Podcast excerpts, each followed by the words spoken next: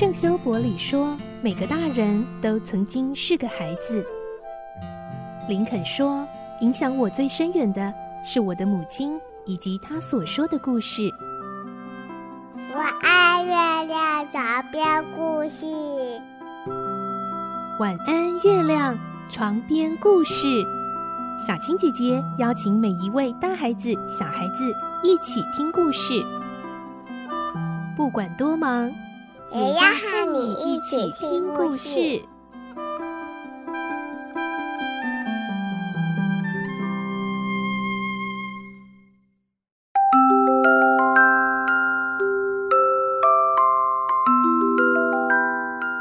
晚安，欢迎你和我们一起听故事。我是小青姐姐，我们继续来听《葛列佛游记》，今天是十一集。我们会听到葛列佛告诉瑞智莎，为了感谢国王和臣民对他的接纳和帮助，他愿意挺身而战，帮助利利普抵抗外来侵略者。来听今天的故事。《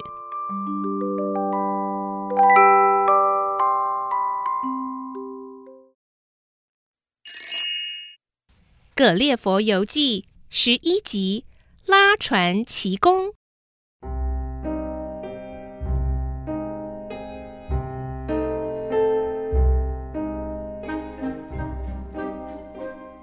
瑞智莎继续跟我说：“这三十六个月以来，我们损失了四十艘主力战舰和为数更多的小艇，还战死了三万精锐的海军和陆军。”估算了一下敌人的损失，可能是比我方还要大。但是啊，他们现在还偷偷建造无数的船只。他们准备再度攻击你们，是吗？没错。你大清早赶来告诉我这些，想必有特别的用意。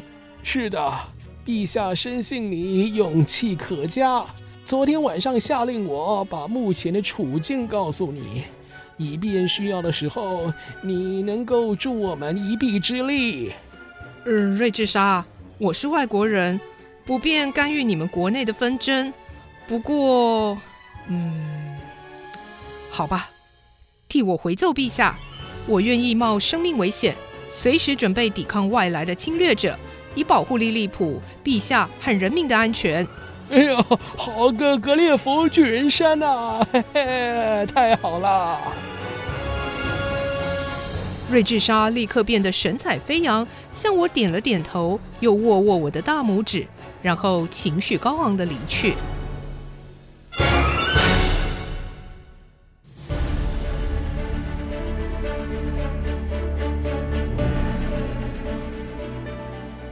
勒夫斯加帝国位在利利普东北方，是个四周环海的岛屿，两个国家只隔着一条八百码宽的海峡。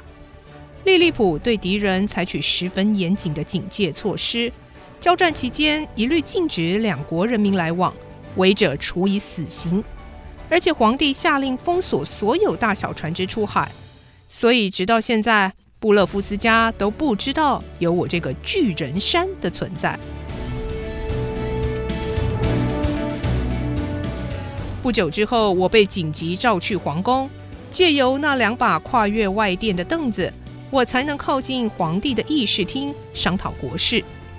国王对我说：“格列佛，根据我方间谍探查的结果，敌人舰队正停泊在港湾里，准备顺风时便扬帆出发。您希望我怎么做呢，陛下？以你的体型以及攻击力，拟出一份作战计划。遵命。”我斜眼瞄见海军统领史波戈龙满脸不是滋味，一语不发的站在议事桌旁。我是个学有专精的医生，一向只做救人的工作，绝对不可能伤害无辜。不过，因为利利普小人国待我不薄，算是救过我的性命，我才毅然答应此事。忘恩负义，在这可是死罪呢。但我暗自下定决心，绝对不会做杀害无辜的可耻举动，只要让他们吓得不敢再来侵犯就好了。史波格龙得罪了，我要展现自己杰出的组织能力了。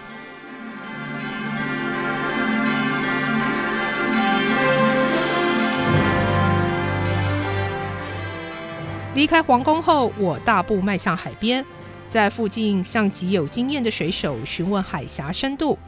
他们告诉我，涨潮时海峡中央的深度相当于六英尺，其他地方可能稍浅或稍深一些。嗯，大致上没有问题。再去探查一下敌情吧。我朝东北布勒夫斯加方向的海岸走去。到达附近后，便躲在一座小山丘后面，拿出小望远镜侦查对方的敌舰。总共有五十多艘战舰呢，哎，还有大批的运输舰呢。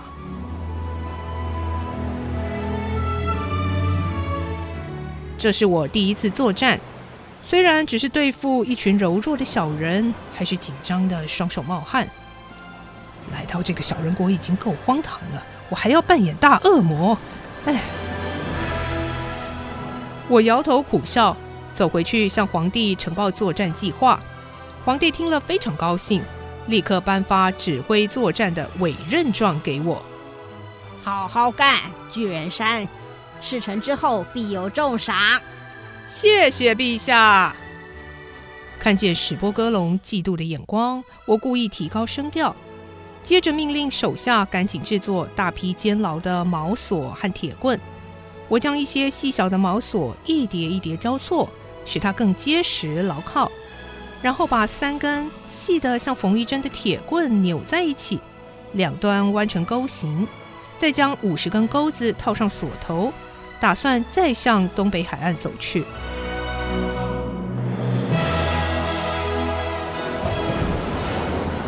我问水手们：“请问现在离满潮还有多久啊？”“大概在半个钟头吧。”“是的。”“哦，好，谢谢。”我赶紧脱去上衣、皮鞋和袜子，只穿着牛皮短衣和长裤走入海中。在海峡中游了约三十码，双脚就踩到底了。在海中行进不到半个钟头，就到达敌方舰队停泊的地方。布勒夫斯家的小攻击者，哼，今天将会是你们最难忘的日子。我全身湿淋淋的，像大水怪一样从海里冒出。敌方的小人见了，个个都吓破了胆。大怪物啊！救命啊！可怕！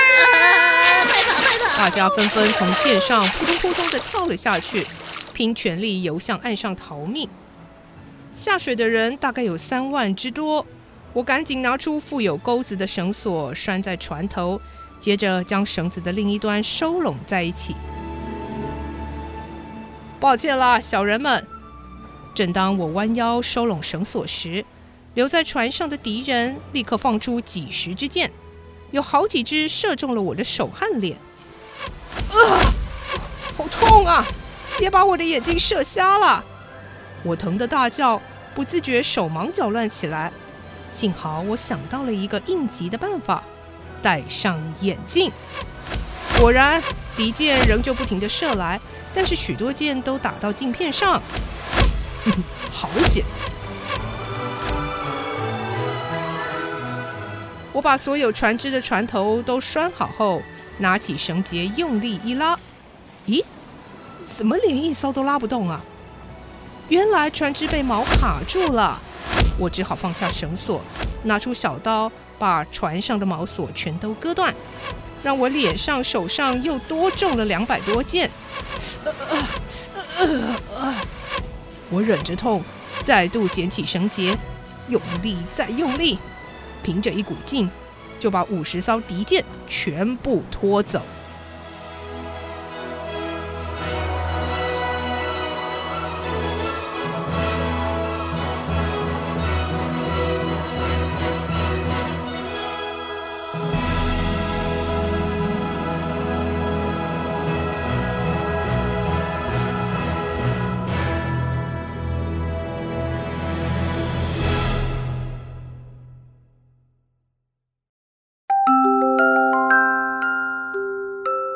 今天的故事就先听到这里了，明天再继续来听《葛列佛游记》。我是小青姐姐，祝你有个好梦，晚安，拜拜。小朋友要睡觉了，